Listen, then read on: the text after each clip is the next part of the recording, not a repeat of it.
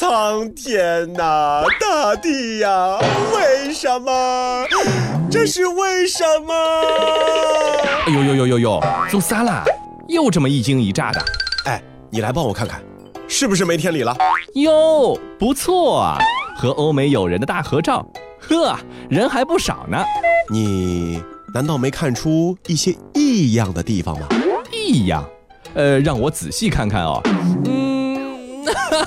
嗯，哎，你也觉得很奇怪是不是啊？对呀对呀。哎，你干嘛穿一件紫红色的毛衣呀？太不搭了。什么紫红色的毛衣啊？那明明是蓝白色的。哎，你这个眼睛也真是没谁了。哦哦哦哦，那原来是蓝白色的。那，可是除了这个，别的异样我还真没发现。你不觉得我的头相对其他欧美友人来说有点大吗？看着稍微有点不协调哎。哎，烦死了，我 P 都 P 不好。你那个头嘛，一直大的呀，多看看你就会习惯的啦。正所谓见怪不怪嘛，呃，适应适应就好啦。另外，大头有大头的好处啊，大头大头，下雨不愁。人家有伞，你有大头嘛。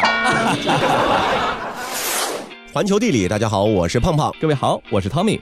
在这个爱美的时代啊，东亚人似乎有点小忧虑。面对普遍头大脸大的客观事实，在社交网站上啊，常年是可以看到询问为什么自己头大的问题。那无独有偶啊，香港理工大学曾经进行过一个测量项目，试图为安全帽等防护用具提供适合东亚人头型的设计尺寸。因为很多人戴不下市场上以欧美人为模板的设计的头盔。那么，为什么咱们的头会普遍的比欧美人大上一圈呢？衡量头的大小啊，最简单的指标呢就是头围了啊。加拿大的一项调查研究发现，东亚男性成年人的头围平均呢是五十七点九厘米，女性是五十五点四厘米，而白人男性的头围平均是五十七点八厘米，女性是五十五点二厘米。那么，仅仅从这个研究上来看呢，东亚人的头围啊，似乎确实要稍大一些。但是不到零点二厘米的差距，几乎是不能用肉眼来分辨出来的。嗯，另外啊，在东亚的一些欠发达地区，由于营养状况和发育情况的稍稍落后，这里的居民头围的平均数还普遍要比白人小上一些。因此，单纯从头围上来讲，东亚人的头并没有比欧美白人大多少。那为什么还是会出现上面提到的连安全帽都戴不进的现象呢？其实根本的原因在于东亚人啊吃了头型的亏。头骨呢，具有非常明显的种族特征。有经验的法医可以轻松地靠头骨的形状辨别死者所属的种族。主要的三大人种中，按照头骨的长宽比划分的话呢，黑人的头骨大多是属于长颅型，白人的头骨呢属于中颅型，而东亚人的头骨呢大多是呈圆颅型。换句话说啊，黑人、白人的头骨比较窄，比较的长，而东亚人的头骨呢是前后径比较的短，但是更宽。另外啊，我们的后脑勺和额头也都普遍会更扁一些。而在日常生活当中，我们判断一个人的头是大是小，多数呢是通过直观的视觉观察。在同样的头围条件下，脑袋、脸越宽，给人的感觉呢就是头越大。那么东亚人的脑袋和脸到底有多宽呢？二零零九年有一项覆盖中国全部省份的大型调查显示，十六到十七岁青少年中，男孩的平均头宽是十六点九厘米，而女性是十六点四厘米。而几乎是在差不多年份的二零零八年，意大利的一项生长发育调查显示，十七岁男孩头宽的中位数还不到十四点五厘米，十七岁女孩头宽的中位数呢是十四点二厘米。嗯，言下之意啊，一个普通的中国孩子的头的宽度呢，要比普通的意大利孩子呢大上两三厘米。那这种视觉效果的差异呢，可比头围呈现的要强烈多了。是啊，那除了脸型之外，就连脂肪也在无情的放大着我们的脸庞。研究发现，东亚女性天生脸部皮肤皮下脂肪就明显比白人女性要厚，而且更容易受到肥胖的影响。另外，东亚女性发胖的痕迹更容易堆砌在下半脸，造成脸庞更加宽大这样的一种视觉效果。那除了头型和脸型之外，我们的头之所以大，还和我们的小身板不无关系。嗯，在衡量一个人脑袋大小的时候呢，当然你不可能只看头，同样大小的脑袋安在不同的人身上，完全是不一样的效果。那整个人的高度和宽度呢，都会相对的去影响头部的视觉效果。嗯，那就全球的范围而言，东亚人呢普遍个子不高，头身比例呢也不如人意。欧洲某些发达国家成年男女的平均身高可以达到一百八十、一百七十厘米以上，而根据二零一五年国务院公布的《中国居民营养与慢性病状况报告》，中国成年男女的平均身高分别为一百六十七点一厘米和一百五十五点八厘米。那由于不同种族之间的绝对头围相差不大，身高就成了影响头身比的一个最显著的因素了。还有大家往往会忽略掉的另一个重要的人体美学的标准，就是身体的宽度。肩膀呢是头部最忠诚的伴侣，永远都会随着它一起入镜。那相同大小的脸型啊，肩膀越窄呢，就显得头会越大一些。所以这样的话呢，更加会看起来我们和欧美人相比，头大了一点。脸和头单独看的时候呢，显得大；结合全身看也显得大。那不公平的事情啊，好像都给咱们赶上了。这到底是为什么呢？那最重要的原因当然是遗传因素。根据科学家的估计啊，成人身体比例之间个体差异的百分之四十到百分之七十五要归因于遗传因素。也就是说，遗传背景对头的大小和比例呢是有着决定性的作用的。行走小百科，要搞清楚东亚人为什么拥有相对更大的脑袋，我们需要追溯到六到七万年前。那个时候啊，智人走出非洲，来到中东地区，接着朝着三个不同的方向，就是西北南扩散开去。其中往北行进的一支小分队，经过阿尔泰山脉，跨过半块大陆，来到了东亚。喜马拉雅山这道天然的堡垒，切断了他们和过去同胞的交流，他们独立的开始基因突变和环境适应之路，最终成为了我们的祖先。有研究认为，东亚人相对较大的头部和宽大扁平的脸，就是这一路上基因突变导致的。也有观点认为，东亚人头大的根源是因为我们体内带有的尼安德特人的基因。尼安德特人呢是一群早就灭绝了的史前人类，他们的身高呢大约是在一百六十五到一百六十八厘米，拥有比现代人大得多的脑袋。那我们现代人的祖先智人在走出非洲之后呢，在中东地区和尼安德特人呢是相遇了，并且进行了小规模的混血融合。如今在非洲人以外的所有种族身上都可以找到尼安德特人的基因痕迹。华盛顿大学的研究就发现，现代东亚人拥有比欧洲人多百分之二十的尼安德特人的基因。他们据此推测，东亚人的祖先在和同胞分道扬镳之后，很可能再一次遇见了尼安德特人，并进行了基因的二次融合。不管原因到底是哪一个，反正唯一可以确定的就是我们的祖先在恶劣的环境中啊，很努力地谋求生存，不像尼安德特人在残酷的物竞天择中灭绝。有学者认为啊，在他们之中啊，出现了一些耐寒能力更强大、体格更强壮的新蒙古人种，而适应能力较差的老蒙古人种呢，则是掉头南下，往更温暖的南部和太平洋岛屿进发。这就可以解释为什么韩国以及中国北方地区的人要普遍拥有更高的身材的原因了。嗯，人类踏进文明社会以后，由于自然环境、生产方式的不同，东西方对人体美的认识开始产生了分歧。古希腊靠海多山，海洋贸易造就了外向的冒险精神。在古希腊人裸体进行搏斗和竞赛，将自然的肉体作为歌颂和赞美的对象的时候。中国农耕社会呢，形成了寻求团结、和谐、稳定的民族精神，进而衍生出了各种礼仪制度，规定用宽大和严密的服饰来遮盖住人的身体，无论寒暑，也不论男女。审美呢，其实是可以改变后代外形的一个进化的方向的。六千到一万年前啊，在欧洲黑海地区出现了能够让褐色的虹膜变成浅色的基因突变。那这仅仅是一个小小的意外，但是由于这个突变符合人类的审美，所以它并没有像其他无数种隐性突变一样消失，反而呢是得到了更多繁衍的机会，从而被一代代的传播，一代代的流传。因此啊，漫长的岁月以来，遮蔽观念和比例美的缺失，或许也为我们今天的大头出了一份力。那除了遗传因素之外，饮食和生活方式也决定了头的相对大小。在成长和发育的年份，总食物的摄入量、任何必需营养素、身体活动都可能会影响身体的比例和形状。在不良条件下，为了保证大脑和重要脏器的供养，首先受到影响的就是腿的长度。尽管营养不良会减少绝对头围的大小，但是由于腿缩短的幅度更大，头反而显得更大了。这就是为什么饥荒年代的时候，人呢是骨瘦如柴，却顶着一颗大脑袋的原因。那咱们说一千道一万啊，虽然说现代医学还没有发达到能够有缩头的办法，嗯但是大头的朋友呢也不需要太沮丧。虽然说头大了一点，但是呢也不是完全就没有办法去弥补的啊。比如说身高，你可以垫啊，你可以调整姿势啊，健身锻炼呢也可以塑造出更加宽阔优美的肩部线条。再不济，也可以靠发型、服饰、妆容去适当修饰一下自己的外形。我很穷，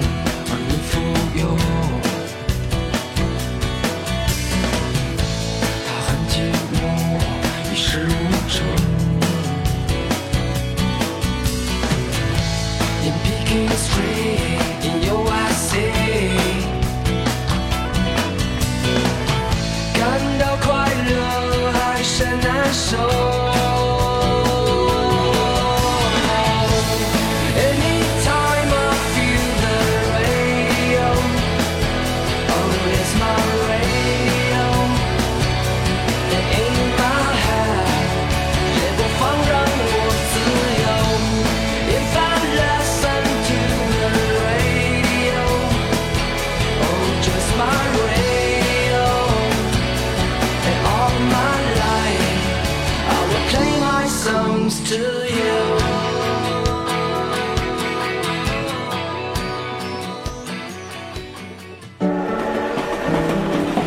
环球地理，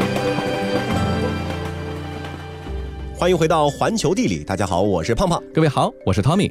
身材不足怎么办呢？文化来补。嗯虽然说我们在头型、身材比例方面稍逊欧美人一筹，可是，在其他很多方面呢，我们也甩开了欧美人不小的距离。比如说喝茶这件事儿，咱们中国人饮茶的种类之丰富，方式之多样，绝对傲视欧美各国。即便是号称欧洲最爱喝茶的英国人，喝的呢也几乎都是非常单一的红茶品种。像绿茶这种在中国消费很多的茶叶，在英国啊几乎很难看得到。是，可是呢，在三百多年前的英国，当时的情况却和现在是完全不同的。一七零五年的时候，英国爱丁堡刊登的一则广告显示，绿茶每磅售价十六先令，红茶每磅售价三十先令。其中呢，透露了两个重要信息：一是绿茶比红茶便宜将近一半；二是当时的英国人并不像现在普遍认为的那样，不能接受绿茶清淡干涩的口味，而是绿茶、红茶是并行的。那在当时的文献里面也没有区分红茶和绿茶哪个更受青睐。英国的贸易公司在采购中国茶叶的时候呢，都是既有松萝、贡茶、惜春等等的绿茶，也有像武夷、功夫、白毫、小种、安红等等的红茶。那早期呢，欧洲人把乌龙其实也归到了红茶的品类当中。嗯。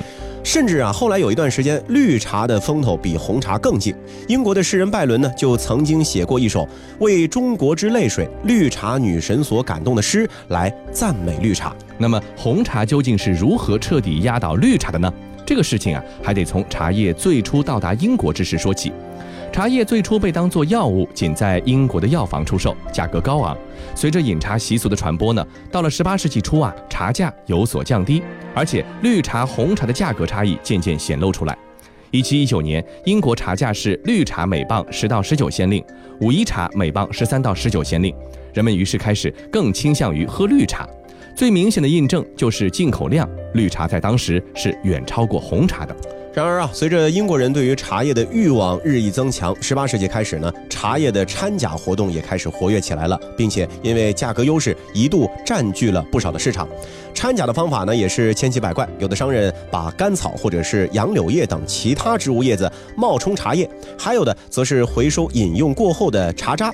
当时的茶叶因为非常的金贵，以至于啊，贵族的女仆会把主人喝剩下的茶渣留着，那既可以重新的冲泡喝，同时呢，也可以积攒起来卖给黑心商贩。这样的茶渣啊，一磅甚至可以卖到一先令。嗯，那掺假茶如此泛滥，以至于呢，为了彰显自己的品质，随后的茶叶广告中都会提到加工材料等等，同时也会提醒消费者要辨别真伪。用于国外相同材料加工的武夷茶，每磅十六先令，只有在格雷斯教会街贝尔港药店店主啊法力处有售。请注意，天然的白毫茶冲泡后是浅灰色的，所有的其他武夷茶略白，如果颜色发生变化，就证明是假的。后来呢，尽管英国政府接连颁布取缔掺假茶的相关法律，但在茶叶加工时涂颜色的造假方法却一直持续到了十九世纪的中后期。那给茶染色啊，其实是把原本相对简单的茶叶加工工序弄得更加复杂了。那为什么还有那么多的人要坚持给茶叶染色呢？主要还是运输的问题。世界真奇妙。绿茶没有经过发酵，保留了茶叶原本具有的天然颜色，因此喝绿茶的人比较偏好追逐鲜嫩的绿色。然而，在三百多年前，茶叶从中国采摘制作到包装运输，再漂洋过海到英国，运气好的话也要一年时间。再鲜嫩的颜色也会变得暗沉，遇上挑剔的客人，势必卖不出好价钱。因此，商人们就有对茶叶进行染色的动力。那正是由于掺假茶的影响，奠定了英国红茶文化的基础。因为相比红茶，绿茶呢更容易掺假，所以越来越多的英国消费者就不再信任绿茶了。此外啊，包装也是一个大问题。当时对绿茶的包装是这样的：用木茶箱包装，板呢是厚一厘米以上，箱内先铺上一层铅片或者是锡片，再铺盖一层外涂桐油的桑皮纸，内软外硬，双层间隔，目的呢是把茶叶紧紧地包裹住，减缓氧化。嗯可是。即使这样层层包裹，由于在海上漂的时间太长了，受到潮气、海风的侵蚀，茶叶其实很难保持好的状态。是啊，但是红茶的优势呢，也就在这个地方，它没有那么多的麻烦事儿。由于红茶呢经过完全发酵，汤色深红，而且因为在加工的过程当中就经过了发酵，被取出了水分，具有保存更久的一个优势，故而抛弃了绿茶的人们开始转而购买红茶。红茶在十八世纪三十年代中期以后，就成为了英国茶叶贸易的一个主要部分了。另外啊，英国人选择红茶呢，其实还是和英国的地理环境有关系。英国呢是位于欧洲的西北部，大西洋的东岸，属于中高纬度的地域。从全年的气候来看呢，气温相对都是较低的，而且呢雨水比较多，湿气、雾气都很重，天气状况极不稳定。那原本比如说风和日丽、艳阳高照的日子啊，瞬间呢就可能是狂风大作、暴雨滂沱了。在这种气候之下呢，喝红茶就是比较好的选择了。是啊，刚才说了，这个红茶呢属于全发酵茶，用比较高的水温才能够冲出茶香。一般来说，九十五摄氏度左右的高温呢是最适合冲泡红茶的，而且红茶也比较耐泡，蓄水两三次之后呢，仍然会有持续的茶香味儿。而绿茶呢比较鲜嫩，不宜用太热的水，温度呢以八十摄氏度左右为宜。水温太高会减少绿茶的清香和鲜爽的味道。鲜嫩的绿茶经过一两次冲泡之后呢，这个茶味茶香呢几乎全部消失了。相比之下，高温冲泡出的红茶香味和茶味呢会比较持久，带来的热量呢也会高于绿茶，而且性温暖胃。在湿冷的天气中啊，能够喝到一杯热气腾腾、香气四溢、透着玫瑰汤色的红茶汤，那是相当惬意的享受吧。不过呢，想要摆脱湿冷的天气啊，除了喝杯红茶之外呢，其实也可以去一个温暖的海岛度个假嘛。嗯，不过现在想要找一个人少、小众、风景优美、价格还比较适中的度假海岛呢，是越来越困难了啊。嗯，但是这不，接下来的福利时刻就到了。今天咱们就给大家推荐一座几乎是与世隔绝的海岛。和现如今的海岛热门毛里求斯相比呢，它拥有同样令人赞叹的美景，却更加的淳朴自然。这就是被称作二十五年前的毛里求斯的罗德里格斯岛。行走小百科，罗德里格斯这座孤芳自赏的小火山岛，位于毛里求斯主岛东北部六百公里的地方。岛上多山，并且被广阔的蓝绿色的环湖礁包围着，就像一颗绝美的珍宝。他同自己的姐妹岛屿毛里求斯很少有往来，更别说外部世界了。这里有蓝绿色的珊瑚、粉红色的海滩，还有悠闲缓慢的生活节奏。马蒂兰港是罗德里格斯岛的一个中心，也是全岛最大的城镇，或者啊可以说是罗德里格斯的首府。早上起来之后呢，你就会沉浸在岛上最繁忙的市场热闹的氛围之中。周六市场差不多是罗德里格斯最忙碌的地方了，这里呢是全岛购买生鲜食材和纪念品的好去处。虽然说市场在周六以外的其他时间也是开的，但是啊，只有在周六岛民蜂拥而至的时候呢，才是最最热闹的。嗯，罗德里格斯的礁湖周围散布着十七个小岛，最有趣的就是科科斯岛了。这个岛啊，全岛长大概是一点五千米，最宽的地方呢也就一百五十米，是一个自然保护区，也是印度洋上唯一一个四种鸟类都繁衍的小岛。它们分别是短尾玄鸥、白顶玄鸥、燕鸥和乌燕鸥。小岛南部呢，作为限制区，已经被围栏隔开，在其他地方你都可以欣赏到一种原始的美感。短尾玄鸥和白顶玄鸥呢，都非常的温顺。小岛面积不大，但是与世隔绝，仿佛就是一座人间天堂。而在弗朗索瓦勒高特保护区这个宜人的地方，你可以跟体型巨大的象龟来一场亲密接触。曾几何时，罗德里格斯也有着为数众多的巨龟，一个人可以脚不触地的踩着龟背走超过一百步。嗯，可是后来啊，由于人类的大肆捕杀，罗德里格斯的巨型象龟呢也几乎都灭绝了。而这片保护区目前正在尝试着重建岛屿最早发现者所描述的那种样子。得益于一个繁殖计划的成果，现如今啊，这里有几百只象龟，还有过去四年中栽种的十万多种的本土树木。当然，你也可以游览一下保护区内的洞穴。岩洞内部啊，热情的导游会一边指出那些奇形怪状的岩石，一边探讨这座岛屿有趣的地质变迁史。记得你一定要看一下灭绝鸟类的筋骨，它们呢就在洞穴的岩石顶上，还有几只刚从马达加斯加引进的濒危的犁头龟呢。沿着小岛东北的海岸线，在罗德里格斯最棒的海滩上漫步。岛上最有名的大道呢，就是位于东部的格拉维埃至圣弗朗索瓦沿线。这条路是位于海边，很经典，大约是两小时走完。沿着这条路啊，你会路过岛上最惊艳的沙滩，包括印度洋最美丽的湾头滩之一。它几乎完全被低矮的峭壁包围。也有很多人相信啊，这里呢曾经很有可能是一个海盗窝藏宝藏的地方。嗯，最后啊，热爱大海的朋友们不妨开启罗德里格斯岛的潜水之旅吧。罗德里格斯的海洋环境保护的非常好，主要的潜水中心都在一些酒店的范围之内，但是非住客也是可以去潜水的，只要提前致电预约就行了。每次潜水和所需设备的费用大概是在一千八百毛里求斯卢比左右。那潜水最好的季节呢，正好也是岛上的一个旅游旺季，十月至十二月，能见度比较高，海水也比较的平静，有可能呢会有鲨鱼啊，海水温度在二十八度以上。一月、二月的情况呢，和十月到十二月差不多，但是呢有龙卷风的危险。三月到九月，风力呢普遍都挺大的，海水温度呢低到了二十三度，所以最好呢还是在十到十二月去潜水观光最为适宜。好了，以上就是这期节目的全部内容，非常感谢您的收听，我们下期再见。嘿，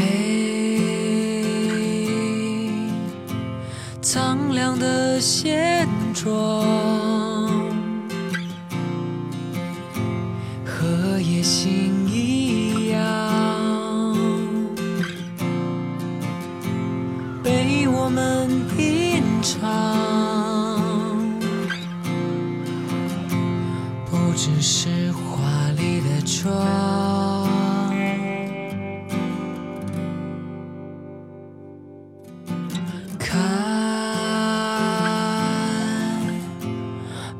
上多困难，我只想自然，不需要悲观，一定有回去的船。